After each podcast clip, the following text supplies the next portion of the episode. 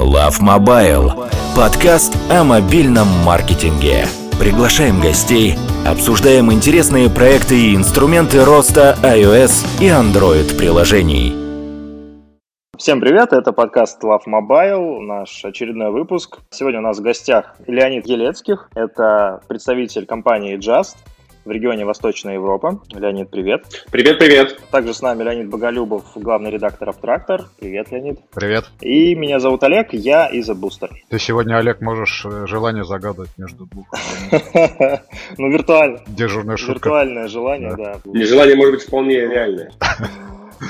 Ну, я, если, если уместно, я загадаю, чтобы SDK Фейсбука больше не падало. Очень, очень, очень своевременно, так скажем, желание. Вам, кстати, Леонид, известно что-нибудь про это? Вы же трекаете. Так же, как и всем, то есть э, у нас есть, так скажем, свои внутренние отбивки, когда что-то происходит с нашими партнерами. Насколько я знаю, отбивочка прилетела, и ребята сейчас смотрят. Я не, не знаю, не могу никак прокомментировать, потому что, тем более, у нас, я думаю, этот э, разговор будет э, в записи, да, и к моменту того, Да, люди будут слышать, уже. я думаю, это уже будет исправлено. Да, окей. Ну, у нас есть тут э, тоже немножко похвастаюсь, внутренний инсайт, что там час-два и все должны пофиксить. Ну, собственно, пожелаем им удачи и перейдем к нашему разговору. Леонид Елецких, компания Just. Что такое Just? Я думаю, лучше будет, если расскажешь сам. То есть, если ты представишь вас э, сам. Да, с радостью. С радостью расскажу, потому что, в принципе, а, а, все знают, кто знает Adjust, знают это как систему атрибуции, да, то есть атрибуции закупки рекламы а, конкретным каналам, да, то есть э, именно в маркетинге.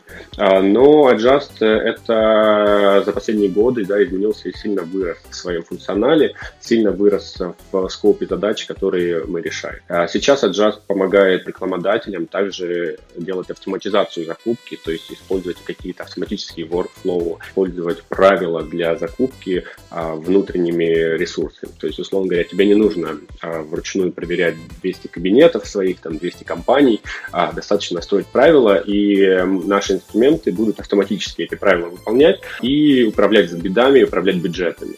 Эта штука позволяет очень сильно вы- вырастить э, объемы закупки без необходимости э, дополнительного найма. То есть у нас э, идея в том, что люди, которые работают в маркетинговых департаментах, э, должны заниматься именно экспериментами, именно тем, чем должны заниматься люди. Это экспериментировать с креативами, экспериментировать, подключать новые каналы. Но как только ты все настроил, у тебя все это должно как бы работать э, и раститься автоматически. То есть в этом основной кейс. Атрибуция как таковая является нашим core-продуктом. А К этому продукту также у нас есть различные дополнительные вещи. Мы очень активно покупаем а, стартапы. Там год назад мы купили Acquire.io, а тоже около года назад купили а, Unbotify, и э, у нас и было, пара поглощений а, в регионе, э, а, так скажем, Тихоокеанском, то есть в Японии было куплено несколько компаний, более маленьких, так скажем. И это все закрывает, по сути, все нужды маркетологов. То есть маркетологи могут как настроить атрибуцию, так собирать ивенты, атрибуцированные к каналам ивенты внутри приложения, а, делать продуктовую аналитику, собирая наши данные, передавая эти данные в какие-то сторонние источники, ловить фрод, деклайнить его в реальном времени и, собственно, управлять автоматизацией, да, то есть настраивать автоматизацию закупки для того, чтобы а, продукты росли а, более управляемо, чтобы не приходилось в 2 часа ночи просыпаться для того, чтобы проверить, не сломалось ли что-то. Мгм. Мощно, очень круто, комплексно. Хорошо, а может быть тогда о том, как вы к этому пришли, то есть как компания развивалась, потому что ну, для многих, я уверен, э, Adjust это первую очередь трекер, и, наверное, многие его до сих пор так воспринимают. Вот как вы пришли от э, узкой задачи к такому широкому пониманию рынка в целом? Я не могу а, слишком далеко, так скажем, прокомментировать. Я сам в компании а, чуть меньше четырех лет. А, за это время мы, в принципе, как раз-таки растили дополнительный функционал. Как понимаете, да, я думаю, прекрасно известно а, на рынке, что сама атрибуция как таковая достаточно элементарно делается. Да, то есть Мгм. это а, просто высоконагруженный нагруженный сервер, который может делать высокие нагрузки, и некоторый мэтчинг, то есть это фингерпринтинг и девайс ID. А, Однако же сложность начинается дальше, то есть атрибуций базовых очень много, например, там есть и бесплатные решения, а, там, например, э, решения в России только два, да, то есть Мгм. самые крупная компания, в принципе, любая себя уважающая, часто пишет свою атрибуцию.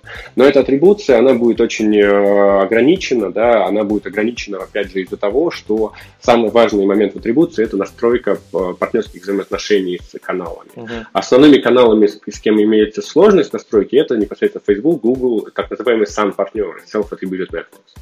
А, и без этих взаимоотношений ты не можешь комплексно, как бы всецело знать атрибуцию по кросс-канальным платформам. Да? То есть есть клиенты, которые используют, например, там, э, нас только для Facebook, а какое-то бесплатное решение для там, всего остального. Uh-huh. Но такие варианты использования ведут к дубликации данных. То есть у тебя один инсталл попал и там, и там, то есть ты, по сути, заплатил за него дважды. То есть не было дедупликации, не было сверхи кросс-канальной, и невозможно было понять, э, что откуда реально было последнее касание пользователя. Поэтому своя атрибуция в этом плане уже давным-давно э, не является панацеей, да, и, в принципе, рабочим решением. Есть компании, кто это продолжают делать, чаще всего просто используя ее как BI. Например, Яндекс, э, Яндекс Метрика, да, это все-таки больше как продуктовая аналитика. Они позиционируют как атрибуцию, как пуши и прочее. Uh-huh. То есть это полноценный большой продукт, но по большому счету все клиенты, которые там наши используют Яндекс Метрику, в большей мере они складывают туда данные для продуктовой аналитики. То есть это больше конкурент э, в финале в России, получается конкурент амплитуде, микс-панели и каким-то продуктовым решением. Uh-huh. А в целом, да, как мы развивались, то есть э, вот э, порядка двух лет назад у нас начали появляться куча запросов от клиентов потом, потому, так скажем, что же им делать дальше, вот атрибуция работает, а ребята закупают, но там нету эффективности закупки, нету каких-то а, возможностей для роста компании. И мы начали думать, какие есть варианты, да, компания на тот момент существовавшая, э, называлась э, Acquire.io, которую мы купили, да, uh-huh. там у нас были, то есть э, Андрей Казаков, основатель компании, мы с ним раньше до этого работали в Penny, и, собственно, так получилось, что продукт именно Acquire.io очень хорошо вписывался в стратегию Adjust, очень хорошо вписывался в желания наших клиентов, и сейчас уже интегрированный Acquired, он как скажем, как продукт Acquire перестал существовать, он существует в двух форматах. Это Adjust Automate и Adjust Automate Enterprise. То есть Enterprise это значит, что он более глубокий в плане возможностей, более широкий, он позволяет делать какие-то вообще нереальные вещи, там туда засылать, например, предикты и уже с предиктами работать, строить кастомные метрики, какие-то очень сложные а, модели, и то есть это такой большой enterprise инструмент. А, а, а Just Automate это немножко более простая вещь, там тоже есть рулы, тоже есть автоматизация, но он больше в формате селф-сервиса, то есть в плане того, что мы предлагаем, то там и есть, то есть какие-то кастомных решений туда не добавляются. Okay. В целом, я думаю, я ответил на вопрос, да, то есть да. как мы дошли, мы, ну, по сути, коротко, если одним словом, мы дошли до этого органически. А подожди, вот э, я не понял немножко. Ты вот сказал, что атрибуция это просто, я правильно расслышал? А, да, сама атрибуция, ну то есть реально атрибуция нет никакой сложности. Сложность есть именно в нюансах. Как ее делать, как хранить данные, как данные обрабатывать, как работать, интегрироваться с партнерами, например, Facebook, API для работы по атрибуции фейсбучных инсталлов. Это закрытые API, которые нужно получить только с валидацией. Там есть некоторые решения а, на рынке, которые раньше были сертифицированы для работы с Facebook, но они сертификации потеряли по разным разным причинам. А, собственно, а, наличие, э, так скажем, этих партнеров в интегрированных профилях – это достаточно важный элемент атрибуции. Да? То есть ты не можешь делать атрибуцию как сервис, ты можешь ее делать внутри, да, атрибуции там, веб-трафика, органического трафика, uh-huh. для атрибуции каких-то а, каналов, например, как простые нетворки Nissan. А, но именно если ты начинаешь работать с SAN-партнерами, там тоже Twitter, Snapchat, Facebook, Google, Tencent, то тебе уже нужен партнер, который с ними а, более глубоко заинтегрирован, получает больше данных, больше данных обрабатывает и имеет, соответственно, большую точность для работы с э, данными. Ну, то есть, ну, ты описал одну сторону атрибуции, то есть, вот откуда идет инсталл, а там, условно говоря, Apple запретила рекламные идентификаторы. Как вот вы с этим будете бороться? То есть, э, на самом деле, ты говоришь просто, а тут возникает какая-то гигантская... Просто, наверное, как, как идея просто, просто, ну, то есть... Ну да, как идея. Ну, то есть, смотрите, а, а, а ну, Apple... Ну, идея-то понятно. Apple не запретил рекламные идентификаторы, он их зарегулировал. Ну, изменил. Да? То есть, Да. да, то есть теперь, чтобы его получить, нужен каждый раз консент от пользователя. А у нас есть официальная позиция компании, которая, в принципе, доступна в блоге, да, и у нас, в принципе, апдейты, какие-то дополнения выпускаются регулярно. Я думаю, желательно, чтобы слушатели лучше почитали, чем я комментировал. Но в целом а, есть важный момент, который надо озвучить голосом, да. Момент в том, что сейчас, в текущей до 14 оси в iOS существует такое в настройках приватности такая история, как Limit at Tracking, то есть LAT. То есть возможность пользователя отключить свой DFA для всех приложений. Этот LAT в iOS 14 он пропадает. Его как такового не будет.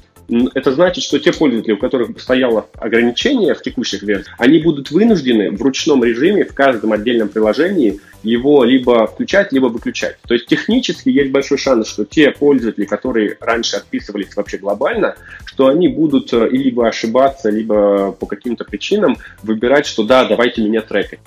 И если вы знаете, что многие игровые компании, например, они не дают нормально играть в игру, например, какую-то монетизирующуюся на рекламе, если ты не включишь этот вот трекинг, uh-huh. э, рекламные айдишки, если у тебя отсутствуют, у тебя будет просто пол экрана висеть баннер, говорящий о том, что, ребят, дайте нам заработать, включите, типа, отключите лимит трекинга. Это значит, на самом деле, мне кажется, Apple просто перекладывает ответственность по контролю privacy и по настройке privacy на продукты, и если продукт реально ценный, например, какой-нибудь музыкальный сервис, который вы слушаете каждый день. Если этот продукт вам просто скажет, что мы не дадим тебе пользоваться, если ты не включишь рекламный ID, то пользователи начнут включать, и процент реально там, где есть рекламный ID, он может даже увеличиться. То есть это э, как бы тяжело как-то прогнозировать, но такой, такая вероятность тоже есть. Да, интересная точка зрения, да. Что будет просто ну, зависимость от, от э, ценности продукта. Да, ну то есть если у тебя ты скачал какую-то очень простую приложеньку, которой ты не знаешь, кто ее сделал, какой-нибудь фонарик, да, угу. а не знаешь, кто сделал, как он твои данные использует, то, скорее всего, ты не доверишься, за, за, запретишь. А если скачал какую-то, не знаю, фитнес, классный продукт, который там делает топовая компания в мире, а, которая гарантирует твою privacy, и у нее есть определенные типа, сертификации на эту тему, и на анбординге она тебе про это расскажет, то пользователь с большей вероятностью уже сконвертится то, что он даст доступ.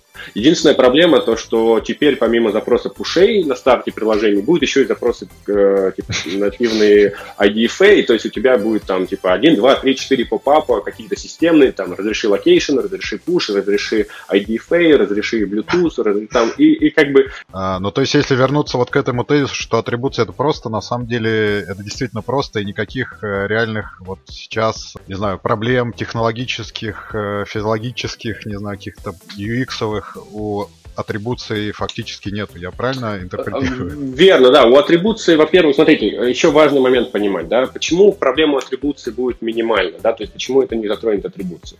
Потому что в целом атрибуция происходит, ну, как бы есть несколько там видов каналов. Там сам партнеры, например, Facebook. А, атрибуция в Facebook а, доступна без IDFA. Атрибуция в Facebook может проходить по Facebook ID. Это знает любой уважающийся маркетолог, да, то есть как работает именно Facebook, как детали работают. То есть если у вас есть приложение Facebook любое, это WhatsApp, это, соответственно, Instagram, сам Facebook, то в сэндбоксе девайса лежит Facebook ID, который э, доступен для Facebook SDK из других приложений, да, и доступен, в принципе, э, в, в environment iOS. И, соответственно, если ты скачал приложение, и в нем нет ID fake, по какой-то причине, да, то, а есть это Facebook ID, то атрибуция с Facebook будет 100% э, корректная, потому что используется именно этот идентификатор. Угу. Лайфхаки. Да, второй элемент атрибуции важный, это то, что очень большое количество инсталлов все-таки не имеет IDFA по разным причинам. Либо сетка не поддержала, либо пользователь не дал. А, и в этом случае работает fingerprinting. Fingerprinting имеет некоторые ограничения в точности, да, то есть он э, работает на основе там user-agent а, то есть понимания типа девайса, он работает на основе понимания там IP-адреса, местоположения пользователя, то есть какие-то базовые вещи, которые в принципе ограничить нельзя. То есть если открывается приложение, он IP-адрес э, заберет из запроса, он заберет, э, user-agent тоже заберет из запроса, то есть все эти данные есть, и по сути этот matching, он тоже работает. И примерно там 30% атрибуций вне Фейсбука, так скажем, идет на основе fingerprinting а. Это из того, из тех данных, которые у меня под рукой, да, то есть э, на там, определенном research е. А, и, собственно, это значит, что отсутствие IDFA, оно по большому счету точность атрибуции, э, если затронет, то на незначительный процент. А подожди, вот я со своей непрофессиональной точки зрения совсем нулевого маркетолога сказал бы, что 30% фингерпринтинга тем более с которым э, и Apple, и Google сейчас борются, там, подменяя IP, Не-не-не, они, они, они борются с другим типом фингерпринтинга. Так, с таким типом, то есть это разные вещи. То есть фингерпринтинг, который запрещает Apple, это совсем другое это, ну, как бы совсем другой смысл. То есть одно слово, но оно в разных, скажем, сферах используется. То есть они, эти две, два названия, они возникли параллельно, да, объясняющие разные вещи. Ну, окей, Facebook э, атрибуцировать просто. Условно говоря, Facebook дает там 70% установок. Соответственно, от э, 30% остальных еще 10%, соответственно, дает фингерпринтинг но 20% атрибуции остается, ну, по-моему, это достаточно внушительный параметр, который невозможно... Нет, там же еще помимо Facebook есть еще Google, есть еще Snapchat, есть еще другие каналы, да, и, в принципе, а, опять же, смотрите, атрибуция, например, по фингерпринтингу для приложений, которые живут там в VPN, да, то есть анонимизируются, она не такая точная, но, тем не менее, а, она все равно работает, потому что а, чаще всего, ну, то есть, например, для приложений, которые занимаются VPN, как таковые, а у них атрибуция работает в большей мере именно на фингерпринтингах, потому что люди, которые э, активируют VPN, они чаще всего отключают и трекинг в том числе.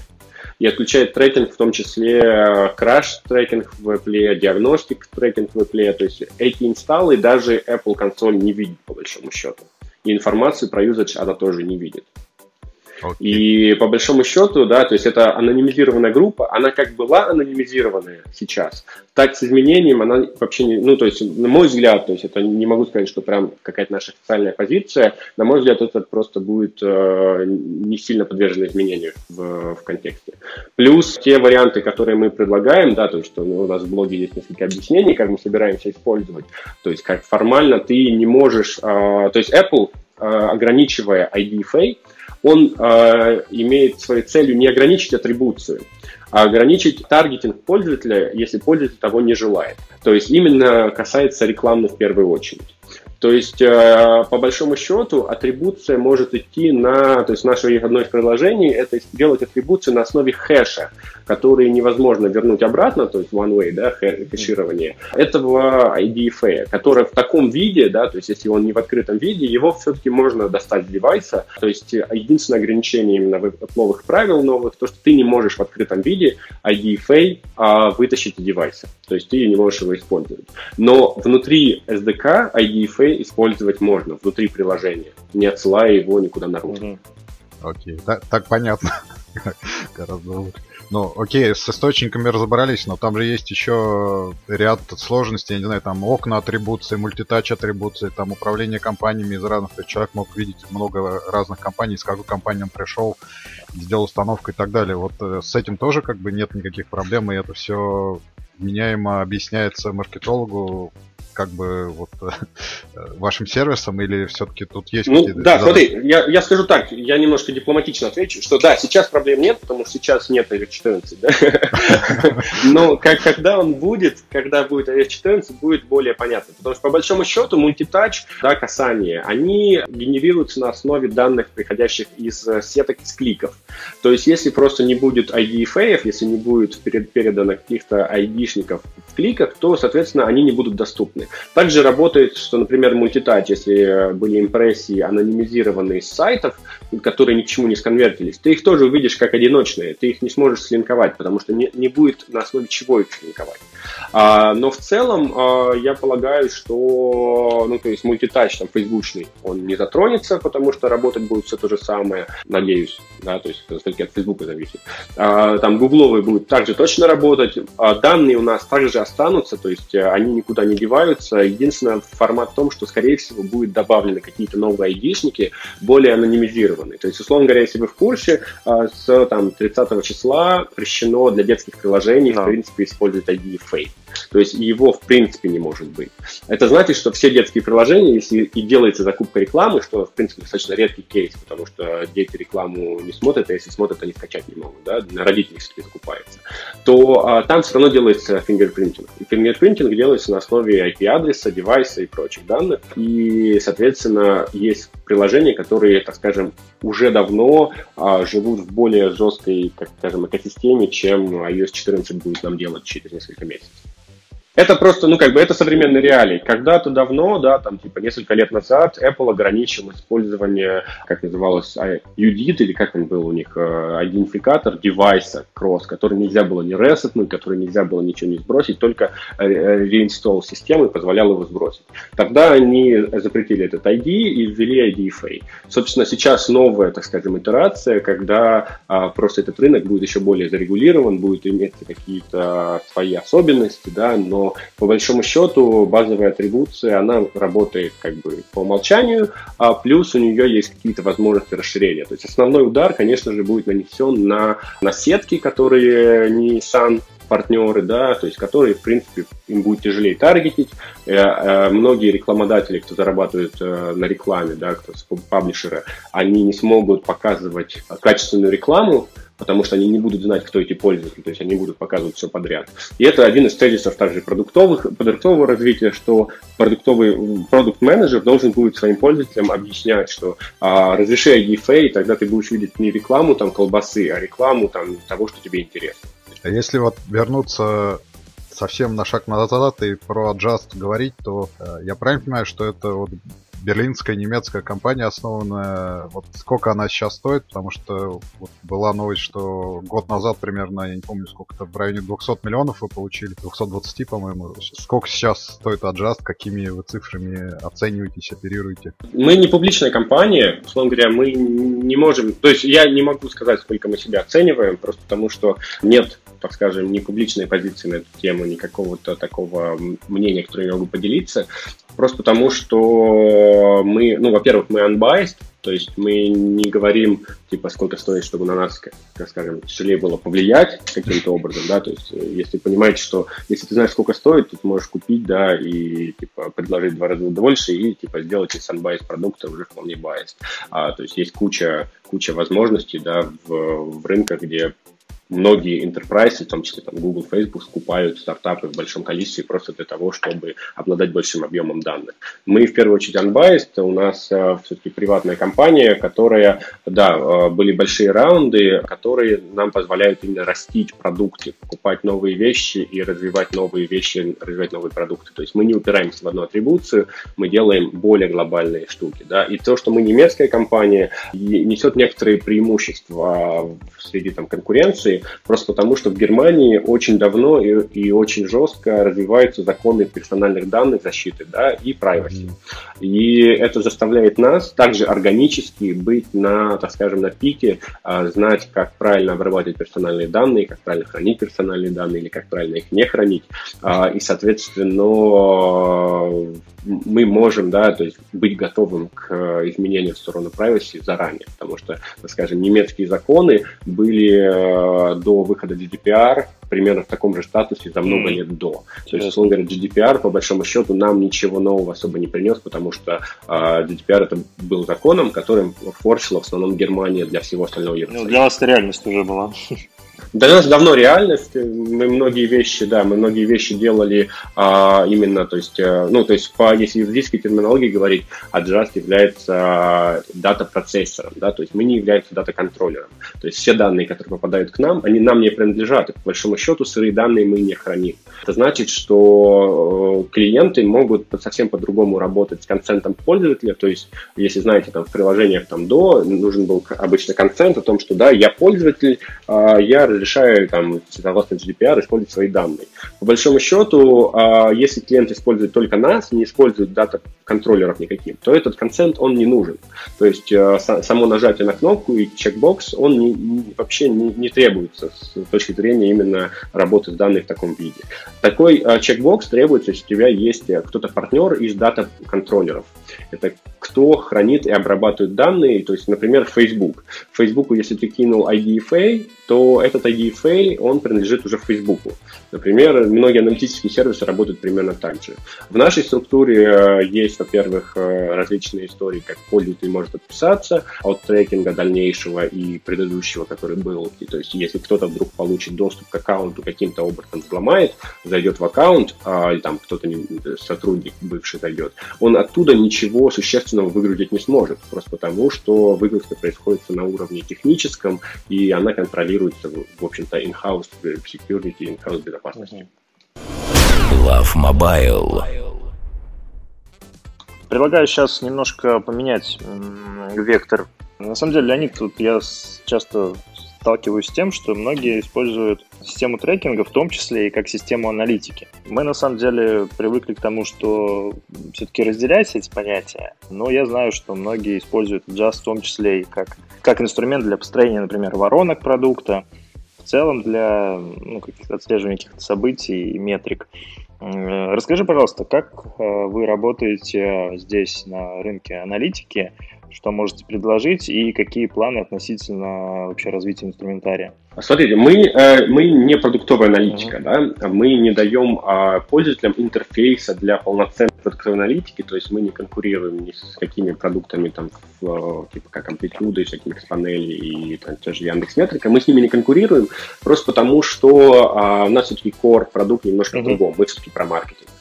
А, но из-за того, что, опять же, то, что я говорил, наша дата, структура и работа с сырыми данными позволяет в реальном времени выгружать сырые данные, а, мы можем эти сырые данные выгружать в партнеров, то же самое перечисленных, uh-huh. да, а, и можем эти данные выгружать, например, в какие-то хранилища, например, S3, это амазоновский, да, либо Google Cloud. А, и многие клиенты на самом деле на основе сырых данных, потому что мы их не лимитируем, эти данные. Мы не лимитируем ни по количеству данных, ни по органике, ни органике, ни по количеству плейсхолдеров там. То есть, в принципе, все безлимитно и все данные доступны. И очень многие клиенты используют, например, Data Studio, Google Data Studio для визуализации. То есть на, у нас они используют э, аналитику визуальную для перформанса, агрегированные данные для каких-то предиктов, может быть, внутренних, но конкретные там продуктовые модели, воронки а, очень легко и, в принципе, это на самом деле бесплатно все на небольших объемах. Можно использовать Google Data Studio, в визуализации Амазона, то есть это все подключается из коробки. Обычно кост генерит либо незначительный, либо вообще попадает в бесплатный тир этих сервисов. И клиент может построить любые воронки там, то есть фильтровать различные данные и фильтровать эти данные в сыром виде, просто потому, что а, по большому счету эти хранилища являются in-house серверами, mm-hmm. то есть это серверные хранилища, не партнерские. То есть ты там можешь хранить все данные в любом виде и по большому счету не нарушать э, законы, да, то есть ты должен, конечно же, пользователю что ты именно хранишь и собираешь, для чего, но в целом э, хранение там это не хранение у партнера, например, какого-нибудь аналитического сервиса, это все-таки хранение в своем датабейзе, это хранение в своем каком-то сервере, э, и визуализация данных именно в этой BI. А, есть много клиентов, которые используют свои внутренние BI-системы на, так скажем, локальных mm. серверах, просто забирая а, данные от нас. Там, по, по сути, такая же история, просто эти данные еще более приватные, то есть они не готовы использовать внешних партнеров. Да. Mm-hmm. из-за этого, да, у нас очень большое количество именно клиентов в России работает с нами из-за того, что так как мы не храним персональные данные, а вы знаете, что внутри ивента можно отправить кучу персональных данных, там тот же user ID, email, да. телефон, телефон, все что угодно, да, и клиент может отсылать там чуть ли не паспортные данные в параметр. Так как мы эти персональные данные не храним, а, это значит, что мы можем обеспечивать хотя бы даже таким нюансом полное соответствие э, регулированию российскому, да, на касаемо персональных данных. То есть в России запрещено хранить персональные данные за рубежом. Это значит, что технически ты их не можешь хранить в Амазоне, ты их не можешь хранить в Google Cloud, ты не можешь их хранить вне Российской Федерации. А, и по большому счету использование своих серверов и отсутствие хранения этих данных, передача сразу клиентские, на клиентскую сторону, позволяет нам максимально обеспечивать клиентам именно соответствие российским законам, которые, ну, если вы в России, то тут надо, так скажем, уметь работать э, с реалиями. Если э, если уж говорить, как бы сравнивать законы, то в России на самом деле очень проще все это, потому что в России персональными данными все-таки являются там типа телефон, имя, фамилия, паспортные данные, там адрес, а, но в Евросоюзе персональными данными являются также IP-адрес, в Евросоюзе персональными данными является MAC-адрес и прочие данные, которые, в принципе, у нас достаточно облегченно а, в нашем, в нашем гео, так скажем, обрабатываются. Окей. Ну, то есть отсутствие у вас продуктовой аналитики это скорее вопрос э, осознанного, как бы, как сказать, я не знаю, следования за клиентами и за государственными регулированиями? Следование, да. То есть у нас есть, так скажем, пул больших клиентов, которые просто, ну, то есть если мы нам надо будет что-то такое сделать, а нам нельзя будет просто взять и сделать, просто потому что тогда этим клиентам нельзя будет с нами работать. Mm. Просто потому что эти данные мы не можем собирать на своей стороне, мы не можем их визуализировать на своей стороне. То есть мы можем визуализировать анонимизированные данные, мы можем э, там, визуализировать какие-то данные не там без конкретных айдишников, но вот эти всякие воронки, там, типа, юзер, который сделал то-то, там, с каким-то айдишником построил то-то, такие вещи небезопасно делать чаще всего с партнерами, да, то есть если там у законов есть ограничения, например, там, типа, что закон, э, там, CCPA э, калифорнийский, да, он не применим к небольшим компаниям. И, в принципе, небольшие компании не, не обязаны ему следовать, ну, то есть по, текущей, по, текущей, по текущему слову этого закона. Но когда они вырастают до определенного объема, когда у них появляется определенное количество пользователей, они обязаны ему следовать. И, соответственно, они уже будут ограничены в выборе партнеров, они будут, по сути, у них будет необходимость, если они хотят строить какие-то сложные э, воронки, какие-то сложные аналитические продуктовые метрики, им придется делать это in-house, либо использовать э, там те же дата visualization, типа тоже Tableau, Data Studio, какие-то еще решения, чтобы это строить, так скажем, на основе баз данных, хранящихся на своих серверах. Ну, то есть, либо арендованных серверах. Uh-huh. Окей. Это не так все просто, на самом деле там много нюансов еще есть, но в общих чертах, я думаю, достаточно детально А какие есть инструменты для вовлеченности в Jest? То есть, может быть, вы как-то с ретеншеном работаете, с acquisition, как-то помогаете владельцам понять? Ну смотри, самый, прост, самый простой да, элемент нашей работы с вовлеченностью, это у нас есть интегрированный модуль, так скажем, это а, Audience Builder, это построение аудитории и синхронизация этих а, аудиторий с э, партнерами, да, то есть по большому счету это сам партнеры, которые являются дата-контроллерами по большому счету, да, и эти инструменты позволяют строить как в аудитории пользователей да, для рекламного ретаргетинга, Тут вопрос, опять же, про iOS 14, что будет, как это будет, но я думаю, далеко оно все равно не, не пропадет. А, и второй вопрос про то, что у нас также можно строить из этих же аудиторий, а, аудитории на основе push а, ID, то есть чтобы рассылать push. Сами пуши, сами, так скажем, сам ретаргетинг мы, конечно же, не делаем, потому что это все-таки, то есть, опять же, почему мы это не делаем? Потому что большинство наших клиентов делают это in-house. Просто потому, что это безопасность, безопасность с точки зрения данных. Uh-huh. Как-то так. Ну, в принципе, для каких-то реактиваций у нас, ну, то есть у нас есть все метрики, то есть есть retention на каждый день, rolling retention, есть э, различные метрики по ивентам, то есть можно смотреть, э, как у тебя рекурсивный ивент повторяется и прочее. Но это, это все-таки больше аналитический элемент, это не как не инструмент для непосредственного retention. Uh-huh. А, а почему вот вы делаете автоматизацию закупки рекламы? Вот ты говорил в самом начале, что у вас сейчас основной такой акцент идет именно вот сделал и забыл. Почему вы не делаете тогда автоматизацию, там, не знаю, вовлеченности, ретеншена, там, не знаю, каких-то вот штук внутри приложения? Почему не пойти бы в эту сторону, если вот Сам, ну, вообще почему сделать... не пойти, сложно сказать, да? То есть я не продукт, не, не в продукт команде, мне сложно сказать, почему именно команда не, не двигается или, или, может быть, не говорит, что двигается в эту сторону. А, но самое простое объяснение в том, что это, то есть методологии по ретеншну, они не масштабируемые, то есть у каждого продукта они свои.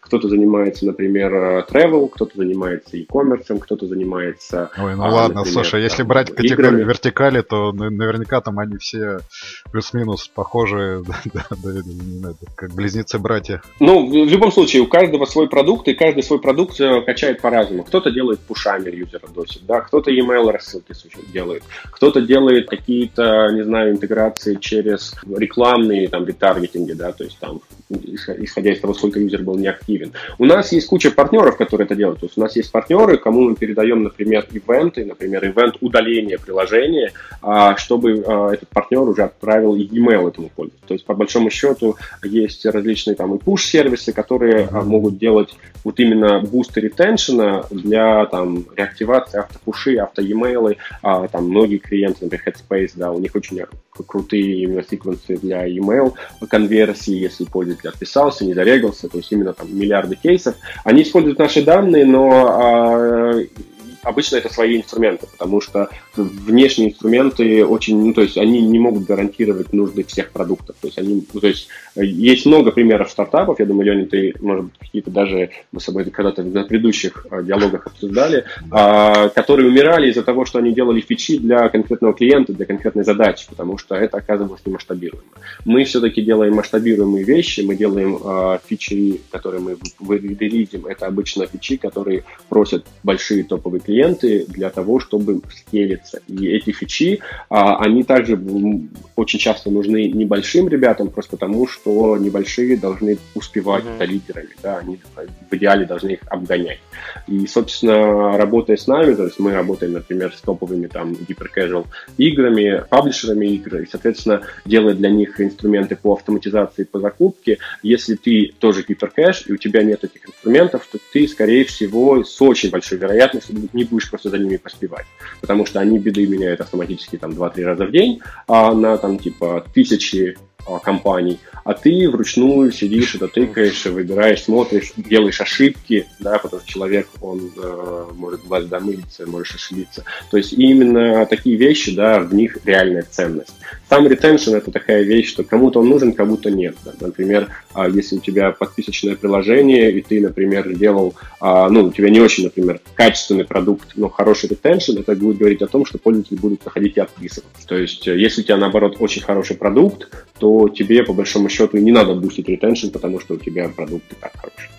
Ну, то есть есть такие, так скажем, э, вопросы на стыке продукта, да, и вопросы именно необходимости. Ну, то есть вырисовывается картина, что Adjust это такой центр, э, не знаю, не принятия решений, а принятия данных, на основе которых компании могут строить свои продукты дальше на основании верно, данных. Верно, верно. То есть, по большому счету, вот эта вот автоматизация закупки, у нее есть несколько kill фич, да. Одна из kill фич очень классных. То есть, например, ты выпустил одну гиперказуальную игру, соскелил ее там в тысячи э, компаний в разных каналах. Выпускаешь новую, и ты можешь просто взять, скопировать сетап предыдущий mm-hmm. и применить на новую. То есть тебе не надо все это заново создавать, креативить, там, придумывать. Ты просто заменил креативы, создал те же аудитории, и у тебя автоматически создались компании. На самом деле, первоначальное, то есть, типа бета название нашего продукта для автоматизации назывался он Control Center. То есть как раз таки центр для управления и контроля именно всем маркетингом. То есть мы все-таки все-таки маркетинговая атрибуция, маркетинговая аналитика. Теперь уже и автоматизация. Ну, если мы говорим про закупку трафика, так или не иначе, всегда вопрос фрода встает. Каждый год отчеты, сколько потратили, сколько потеряли рекламодатели из-за фрода, цифра там в целом солидная получается. А у вас есть какие-то данные по объемам в целом мошенничества? Какие-то, может быть, решения есть для этого? Для борьбы с этим? А, у нас, да, у нас есть данные, у нас есть э, свой бенчмарк, который регулярно обновляется, то есть какие-то там текущие цифры озвучивать, может быть, нет смысла, потому что они динамические, да, то есть можно, типа, сегодня зайти будут одни, завтра, там, через неделю они обновятся, будет другой срез. А, но в целом у нас, да, у нас есть несколько инструментов для а, анализа мошенничества, и, в принципе, я разделил бы мошенничество на несколько ага. типов, да, то есть это первый тип, это мошенничество технологическое, когда кто-то из партнеров симулирует вообще, в принципе, загрузки, симулирует поведение пользователя. А оно может симулировать э, поведение пользователя просто саму, сам факт загрузки. Это у нас э, есть отдельный, даже бесплатный инструмент, который позволяет подписывать SDK э, секьюрным ключом, да, чтобы можно было отсекать недостоверные установки, которые были типа симулированы. Mm-hmm. Второй продукт очень большой, он называется у нас Unbotify, то есть это мы купили запустили стартап израильский а, несколько, ну, почти год, больше года назад, он позволяет именно ловить ботов. То есть эта история не, не маркетинговая вообще, то есть она к маркетингу имеет скорее посредственное отношение. Это именно отловка ботов поведенческого. То есть, например, а, различные фармилки в играх, когда юзер покупает аккаунт, который автоматически за него играет, набивает монетки. Обычно такое плохо, потому что такое ломает э, механики, такое ломает experience других юзеров. Я не знаю, если вы играете в P2P какие-то игры, часто зайдешь, бывает такое, что тебя какой-то чувак просто выносит вообще, как ничего, у меня шансов mm-hmm. вообще нет. Причем он того же уровня, он того же формата, просто он бот, он знает, он нажимает сильно больше действий вместо тебя, да, и быстрее реагирует на изменения. И у тебя реально, как у человека, нет шансов. Этот э, элемент антифрода у нас анализирует именно положение девайса в пространстве, наклон, освещение, касание э, на экран и прочие вещи. То есть там очень много точек данных, которые собираются. Это также наш SDK используется, отдельный модуль для него. И это позволяет именно ловить ботов. То есть если есть бот, который форсит, то вы можете, то есть как владелец приложения, например, его или забанить, или его ограничить, или его даунгрейднуть, ну, то есть что-то как-то среагировать. Бывает так, что эти боты еще и коммерческие, то есть вы за них как бы еще и заплатили, а, как за трафик. То есть в этом случае вы получаете в реальном времени callback о том, что это был еще и бот, который, за которого вы понесли убыток конкретно, то есть вы еще и заплатили за него деньги. А, и, собственно, самый основной а, наш антифрод – это Fraud Prevention Suite. Это давно развивающийся продукт, он в реальном времени реджектит тоже определенные типы фрода. Я не могу сказать, что он реджектит все типы фрода, потому что типы фрода постоянно добавляются, меняются, изменяются и э, развиваются так же э, агрессивно, как и защита от него. Но, так скажем, самые большие, самые известные, самые, которые приносят убыток клиентам, мы ловим в реальном времени.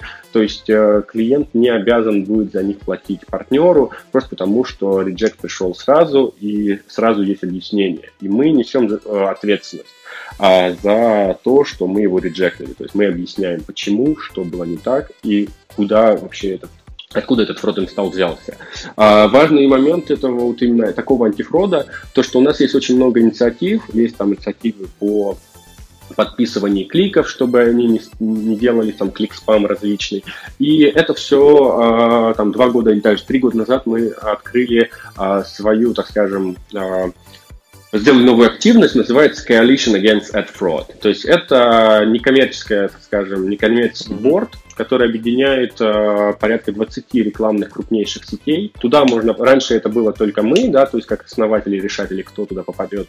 А сейчас это, в принципе, независимый борт, то есть он э, голосованием они принимают новых партнеров, какие-то стандарты вводят, и, соответственно, этот борт регулируется, э, именно регулирует работу с мошенничеством. То есть если мы, например, поймали какой-то фрод, и есть партнер в CEF, который, то есть на каком мы поймали фрод, то этот партнер не будет оспаривать оспаривать эти, эти элементы фрода, просто потому что чаще всего не он виноват, а какие-то его саб-паблишеры mm-hmm. и прочее, прочее, прочее.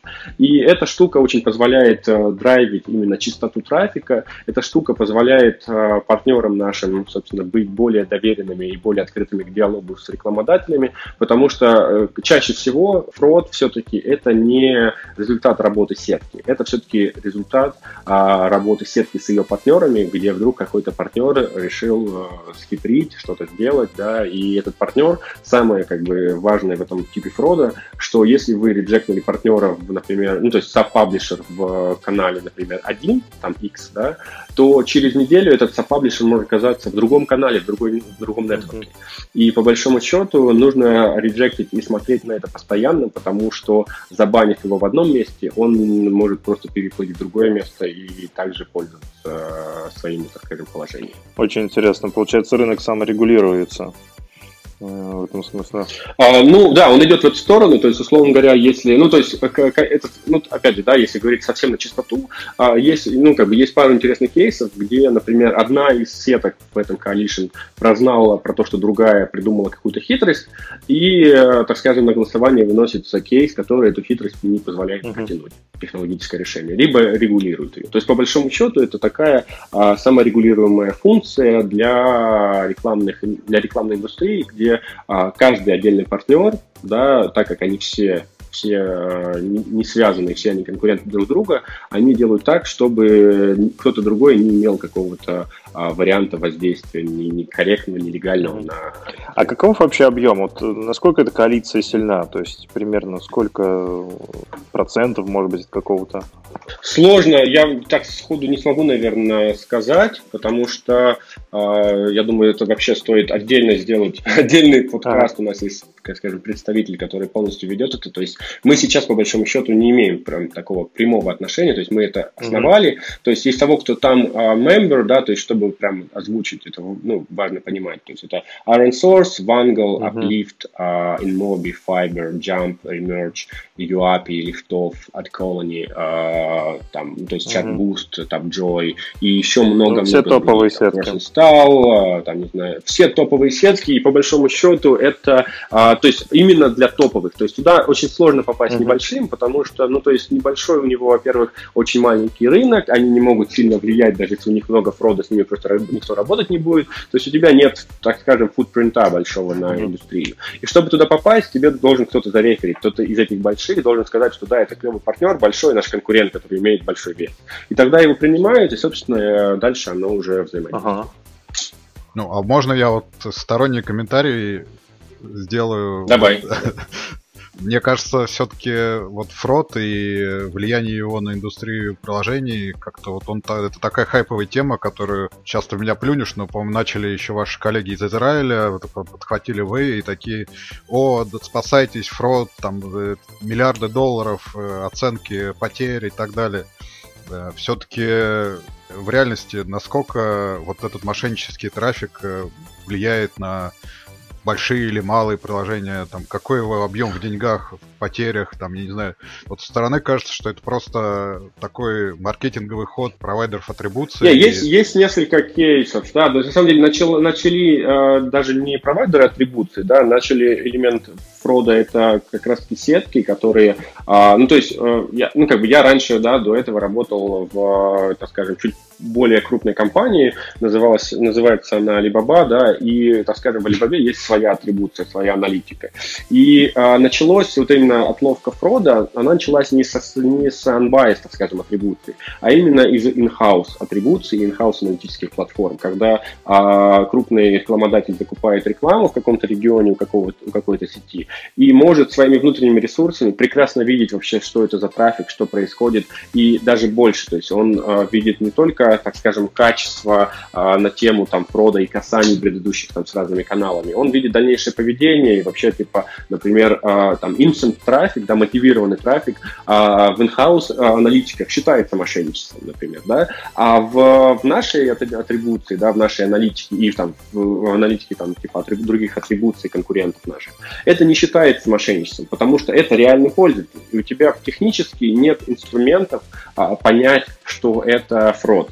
То есть, и это может быть не фрод. Я могу быть рекламодателем, который специально закупает мотивированный трафик, чтобы подкачаться, например, по ключевым словам или что-то достичь каких-то KPI, Жизнь, да, жизненно. еще сделать. А по большому то есть, по большому счету, сам фрод – это понятие такое достаточно растяжимое, где-то что-то не фрод, где-то что-то фрод, но у меня есть конкретные примеры, где клиент экономит на антифроде до там, полмиллиона, миллиона евро в месяц. Просто потому, что косты, э, там, условно говоря, если ты работаешь, например, там, в ревшаре, или ты работаешь там с какими-то дорогими историями, то есть не игра, да, на инсталлы, там, где, где там инсталл 2 доллара и все, а что-то более такое тяжелое. M-commerce, e-commerce, бизнес, banking и прочее, где у тебя риски и потери от фрода могут быть сильно большие. И там ты можешь э, именно в реальном времени ловить фрод, экономить реальные деньги и, и снижать свои риски. То есть именно в таких вещах это очень важно. А в сами, ну, например, да, то есть если брать игровую индустрию, индустрию, например, каких-то интертейментов небольших, там риск небольшой. Но вот пришел пользователь, ты за него заплатил доллар, ну, потерял ты доллар. Все, то есть на этом заканчивается. Но если ты какая-нибудь коммерческая структура, то пришел пользователь, сделал фейковую покупку, там, например, на 100 долларов, ты должен заплатить там комиссию партнеру, э, там, не знаю, какому-нибудь банку, там, комиссию за транзакцию, что-то еще, и у тебя формируется кост существенно выше стоимости инсталла. И тебе важно ловить именно мошенничество не на уровне а, экономии там, до маркетинга, а именно уровень экономии для всего бизнеса, для всей бизнес-модели юнит экономики внутри. Вот это хорошее объяснение.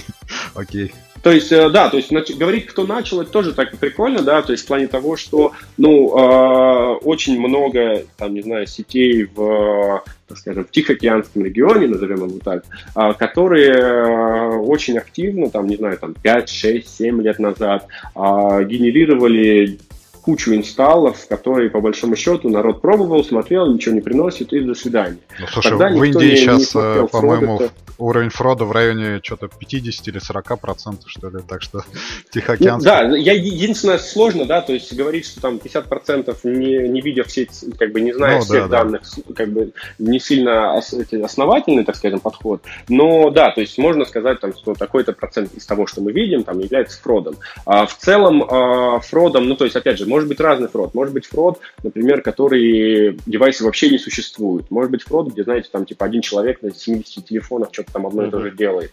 Может быть фрод, когда он делается технологически, то есть юзер не виноват, а юзер не знает, что его фрод. Он, например, на андроиде поставил какое-нибудь фейковое приложение не из App Store, да, не из Google Play, а какой-нибудь там, не знаю, калейдоскоп неизвестный. А, и этот калейдоскоп приложения, он, например, делает клик injection, то есть внедряет клики, которых пользователь реально не делает для других приложений. То есть воруя или органику, или из других каналов. И а, по большому счету, а, там, не знаю, разные подходы существуют, есть там конкуренты, которые блэклистят юзера. А смысл такого юзера блэклистить, да, вот глобально? Вот если юзер не виноват, юзер не нажимал на баннер, он не пытался смошенничествовать. То есть мошенничество другое приложение. Ты не можешь юзера взять и поместить в черный список, ну, сейчас принято говорить в Европе, Америке, а, в deny list, да, то есть ты не можешь этого юзера туда положить. Ты должен этого юзера просто, ну, типа, в конкретном кейсе реджекнуть. А в другом кейсе заново анализировать его поведение и понимать, сам ли он нажал, было ли влияние других инструментов, был ли там клик-спам и прочее. То есть проводить фильтрацию заново. И там, мы не упрощаем себе жизнь, не делаем такие, как бы, не, не лепим теги на пользователей, да, мы и каждый раз фильтруем и смотрим конкретные кейсы. Ну, то есть, резюмируя, на самом деле фрод это реальная проблема, с которой там сталкиваются большинство бизнесов, и который может приносить... Все же нет, все же нет, все же нет, потому что, э, скажу так, что большинство бизнесов, которые уже выросли и которые ищут альтернативные источники трафика, проблемы нет, если ее не видно. Да? Если ты, например, закупаешь э, сан партнеров, э, ты, в принципе, не увидишь, они тебе не отдадут достаточно данных, чтобы ты мог это проанализировать. То есть, условно говоря, сан-партнеры, они проходят вне фильтрации по фроду, просто потому, что там нет этой информации. То есть, э, сан-партнеры этой информации не отдают. А, поэтому говорить, что там нет, нет фрода или есть фрод, это неправильно, просто потому что, ну, как бы, нет данных вообще. А если у тебя, например, какие-то там CPA-сетки, если у тебя какие-то там просто а, типа сайт-админы, которые постят баннеры, то там уже легко анализировать этот фрод, потому что клики идут через трекинговую ссылку, куча данных идет в этом процессе, передаются данные в клики, в импрессии. То есть, условно говоря, у нас вот одна из инициатив, она а, по большому счету направлена на то, чтобы реджектить клик, у которого не было импрессии. Это значит, что если юзер не увидел рекламы, он технически не может кликнуть. То есть, по большому счету, а, нажатие на рекламу без а, предыдущего просмотра этой рекламы не легитимно. То есть это один из, а, так скажем, наших а, так, инициатив, которые мы запустили год назад. А, многие из а, партнеров уже к ней, так скажем, идут к релизу а, и готовы это поддержать, а, собственно, обеспечивая чистоту трафика. То есть, что ты, у тебя, ну, просто есть такие каналы, где ты видишь, например, там 100 тысяч кликов и типа 50 тысяч импрессий. И это как минимум смущает, то есть коэффициент конверсии очень странно не сбалансирован. И это, ну, если ты просто маркетинговый аналитик или аналитик, смотришь на эти данные, у тебя а, сразу такое подозрение возникает. Чтобы его как-то регулировать, э, мы как раз-таки требуем, чтобы был а, каждый клик подписан импрессией, как минимум, да, что импрессий, чтобы было больше. И э, был это уникальная подпись, чтобы не было дубликатов, чтобы типа, что 5 одинаковых импрессий и один клик. То есть, значит, 5 одинаковых импрессий это фейк одинаковые, то есть они не могут быть одинаковые. Угу. Круто. То есть, как, как я говорил, атрибуция это очень просто. В самом деле. Окей. Love Mobile. Леня, а что можешь сказать про АСО? App Store Optimization. А, про ASO, честно сказать, ничего не могу, потому что а, ASO это, так скажем, grow инструмент некоммерческий, да, то есть его все делают, у кого либо там, скажем, нет денег, либо нет аудитории. То есть, например, есть продукты, очень много у меня, на самом деле, даже таких клиентов, которые начинают работать, но они не могут нащупать свою аудиторию, потому что это либо очень узкий таргетинг, либо очень сложный, дорогой таргетинг, и они вынуждены там закупать скорее для тестов, да, то есть чтобы прогнать пользователей, понять там, продуктовые метрики. ASO делают, потому что ASO работает именно на органику неплохо, да, то есть ты можешь регулировать. У нас есть э, аналитика э, там Google Organic Search, у нас есть аналитика э, Apple поискового трафика, да, mm-hmm. но это не совсем ASO, то есть это может быть элементами драйвинга ASO, как инструменты, да, для, для органики. Да, но не, мы не в, в эту сторону не движемся. Там есть куча других там, сервисов, которые позволяют это делать, там то же самое Penny, у них какие-то инструменты по ключевикам, там много, э, так скажем, сервисов из нашего региона, кто АСО. И именно я, как бы есть объяснение, что самые большие сервисы по АСО это э, Россия и Индия там именно, где у, ну, ну, как бы это реалии, да, просто есть огромный сегмент э, рекламодателей, ну, как бы, владельцев приложения, я не могу их назвать рекламодателями, потому что у них на рекламу-то денег и нет. То есть у них есть хороший продукт, есть, может быть, там большой потенциал, но э, денег на рекламу нет, и они вынуждены пользоваться, так скажем, органическими какими-то элементами. Это вполне себе здравая вещь, то есть э, у меня были какие-то свои до этого приложения мобильные, где трафик закупать было невозможно, и работало только ASO. Но это не про нас. То есть Adjust, ASO — это скорее типа как сопутствующая история. У нас есть типа темы, где ты можешь, ну то есть можешь сделать свой какой-то лендинг и, и из него делать, например, какие-то э, тестирования, да, то есть вешать якоря, которые будут к нам передаваться. Но это скорее типа как вот э, есть сервисы, которые тестируют лендинг страницы, да, там типа сторовские с альтернативными скриншотами и прочим, но это, это мы скорее здесь являемся э, инструментом для аналитики без э, как бы фактической работы с этим ASO. Mm-hmm. Не, я, слушай, ни, ничего не наплевал. Я считаю, это как бы, ну, слушайте, это очень Ты серьезный бизнес. Как бы, это а, достаточно кропотливая работа. И на самом деле, а что а, это не, не совсем маркетинг, это больше лингвистика, это больше психология, это в эту сторону движется. То есть это очень серьезный инструмент именно в том плане, что тебе нужно понять, какой там цвет лучше конвертится в каком гео, какие ключевые слова лучше работают. Но это вот семантика, да, это, то есть я сам по образованию немножко лингвист, там делал до этого какие-то сервисы лингвистические в том числе, а, но вопрос именно в том, что семантика, она очень важна, и как ты назовешь приложение, как ты сделаешь теги, это очень важно, и это очень большой инструмент тяжелый, но они очень тяжело монетизируются, за них многие не готовы платить, просто потому что технически очень сложно померить их эффективность. Наверное, можно э, пофилософствовать о перспективах маркетинга приложений в целом, там на каком-то обозримом промежутке. Вы наверняка в любом случае думаете, и какие-то, какие-то, какое-то, может быть, видение есть, которое, которым можешь поделиться. Ну, мое видение что это в том, дальше? что в скором времени, да, из-за того, что существует система автоматизации, то а, по большому счету а, арбитраж как таковой, он будет не так скажем, не full-time истории, да, а когда ты, по сути, любой uh-huh. арбитражник сможет сформировать свой такой, так скажем, паттерн, сделать из этого, так скажем, свой конфиг, приходить в новую компанию, раскатывать этот конфиг, показывать, там, тестировать парочку там эксепшенов, и по большому счету ага. будет рабочий инструмент. То есть э, это не отменит э, эту работу, да, будут новые каналы, будут новые ограничения, будут новые нюансы, надо будет также тестировать аудитории, надо будет также тестировать креативы и придумывать какие-то новые вещи, а, но по большому счету известные вещи не надо будет на них тратить время и настраивать, то есть они будут генериться уже в полуавтоматическом режиме. А, а именно, ну, э, и, собственно, собственно, в этой идеологии э, следующим шагом будет как раз-таки то, что а, увеличится качество и конкурентоспособность.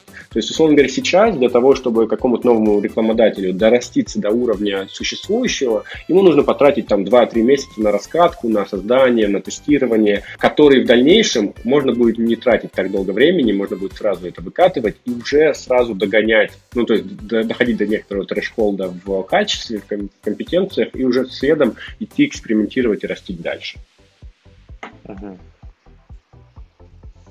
А, ну, сплошной не будет, потому что, опять же, да, то есть, как, как вот я про СО говорил, есть, там лингвистика, семантика, но в играх тоже, там креативы очень сильно отличаются, отличаются подача контента, вот эти всякие истории, Нет, ну, 10 лет назад, да, да. сегодня, бабушка, мама, да, типа, бабушка, я, а, какие-то вот эти кейсы, типа, геймплей нереализуемый, который ты не можешь никогда выиграть. Все это, это все придумано, и это все придумано в тот момент, когда все остальное работает, когда при, бизнес уже прибыльный.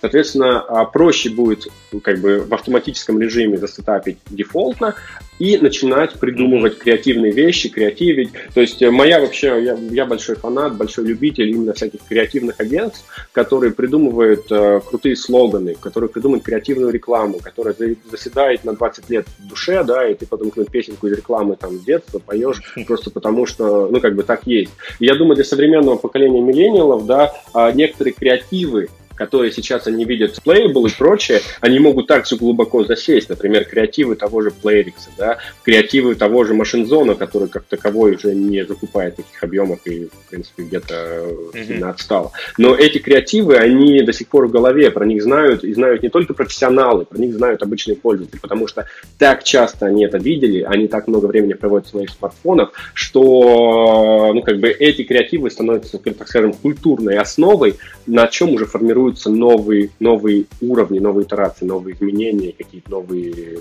так скажем, лупы развития уже.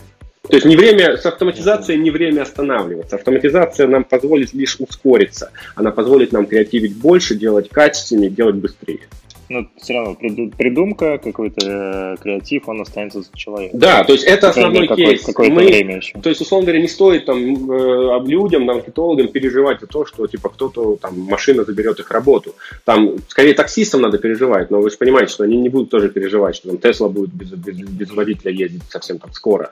А, но вопрос в том, что люди смогут именно делать то, что должны делать люди. Это придумывать, креативить, то, что машина не может делать, да, без души, без психологии, без чуйки, то есть э, это не какой-то там ML, да, который тебе там в разные стороны нерелевантные тесты сделает и выберет, что из этого работает.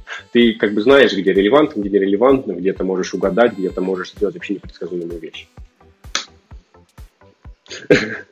Позитивная нота, да, такая, что да. Э, у, у нас, как у людей, еще не все потеряно. Давайте на это. Класс. Да, да, да. Хорошо, Леонид, спасибо тебе большое, спасибо, что пришел, выбрал время. Я далеко не а, уходил, в принципе, я там же, где обычно. Спасибо вам. Очень интересный рассказ, да, просто целый, целый экскурс, э, я думаю, такого мирового масштаба получился у нас. Спасибо. Если у кого вопросы, можно мне смело всегда писать в Facebook, LinkedIn и прочие, прочие, прочие контакты. Я могу много деталей рассказать еще про всякие вещи, которые мы не упоминали сейчас, да, то есть промежуточные там этапы развития, какие-то варианты развития, опыт, и, в принципе, сфера очень безгранична. То есть я очень радуюсь, когда вижу, что так много новых пользователей, новых э, людей в всяких телеграм-каналах про маркетинг. Э, это значит, что людям интересно, люди растут, люди понимают, что в этом большой потенциал. И если, там, не знаю, Леня может, наверное, прокомментировать, что, там, не знаю, за год некоторые каналы выросли там в 5-7 раз просто по количеству клиентов, пользователей, которые новички, которые недавно в маркетинге, которые учатся, которые экспериментируют и тестируют разные гипотезы. Да, приток, э, приток людей определенно есть в нашей сфере. Спасибо. Давайте хорошего да, дня и э, хороших эфиров после. Спасибо. Спасибо. Всего доброго. Love Mobile. Подкаст о мобильном маркетинге. Приглашаем гостей, обсуждаем интересные проекты и инструменты роста iOS и Android приложений.